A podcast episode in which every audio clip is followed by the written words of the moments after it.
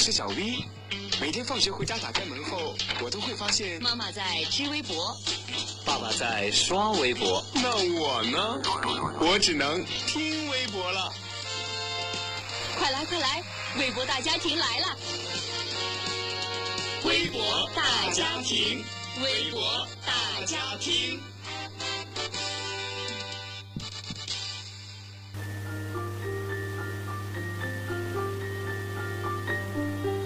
Hello，大家好，欢迎大家收听微博大家听，我是子月。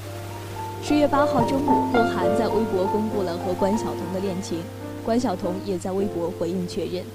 随后，微博的热搜榜立刻被鹿晗、关晓彤等字眼占据，微博甚至出现了瘫痪的状态。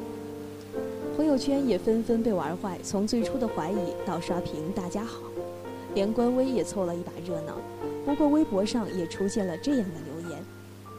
只记得张指导在课上讲的“戏子当道，英雄落泪”，这是一个民族的悲哀，只怕戏子当道成为国之不幸。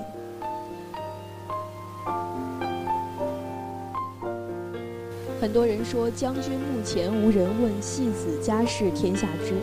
在自媒体和互联网的迅速发展下，我们很难避免这些以流量为主导的碎片化信息。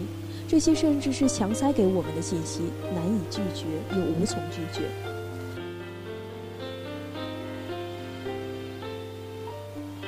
记得小时候家里订阅报纸，一份报纸通常分开不同的版面，有国家政治，有地方新闻，还有家居旅游。而我往往最先翻开的都是娱乐版面。我好像就是一个非常好奇的小孩，无知的小老百姓而已。但是这又有什么问题吗？说将军和戏子的人想表达的大概是，对于全社会过度关注娱乐八卦，而忽视那些对国家和世界做出贡献的人的不满。但将军中也可能会有辩解，戏子中也有易受的瑰宝，一棍子打死太冤了。而且媒体把更多的版面和资源花费在所谓的戏子家事上，其实是效益更高的合理操作。我国著名的传播学者郭庆光教授在他的著作中写道：“新闻价值包含以下的基本要素，即实心性、重要性、显著性、接近性、趣味性等。用通俗的话来说，就是在确保真实性的前提下，一篇新闻发生的时间越近，所涉及的人物越著名，报道事情与读者的关注度越高，记录的内容越有趣，那么读者就会越愿意看，越愿意投入更高的热情。”那些伟人留给世界的贡献是无法用社会关注度来衡量的。正如当年两弹一星取得突破性的成就，别说生前，就算是日后，也必定会成为国家的机密，将永久的封存，甚至只能成为历史书上寥寥的几笔。但是我们能否认元勋们创造的价值以及他们的牺牲吗？不能。但对于演艺明星来，曝光度等于价值这一公式，在某种程度上来说是成立的。他们的工作有很大一部分是为了吸引眼球、吸引大众的关注，这需要牺牲一定的个人隐私。老将军、老前辈们，有的隐姓埋名不去生死，有的默默耕耘、潜心钻研，不就是为了有朝一日自己的国家能够拥有最前沿的科技和文明，以强基固本？百姓们能够免受战争的煎熬，以安居乐业吗？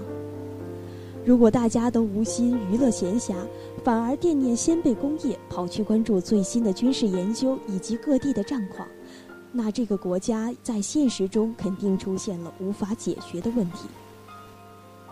欣赏那些有着众生艳羡的皮囊，或者是艺术方面有才华造诣的人。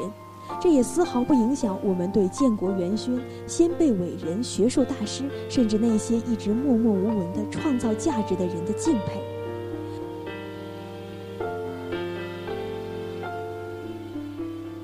你可以去尽情的欣赏山河秀丽、云卷云舒，但希望你不要忘记打下这片江山的他们。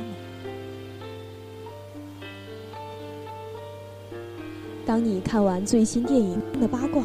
洗漱完毕，上床睡觉的时候，能够偶尔想起，曾经有一些你认识或者不认识的人，为你现在的平静生活而默默付出过，这，就足够了。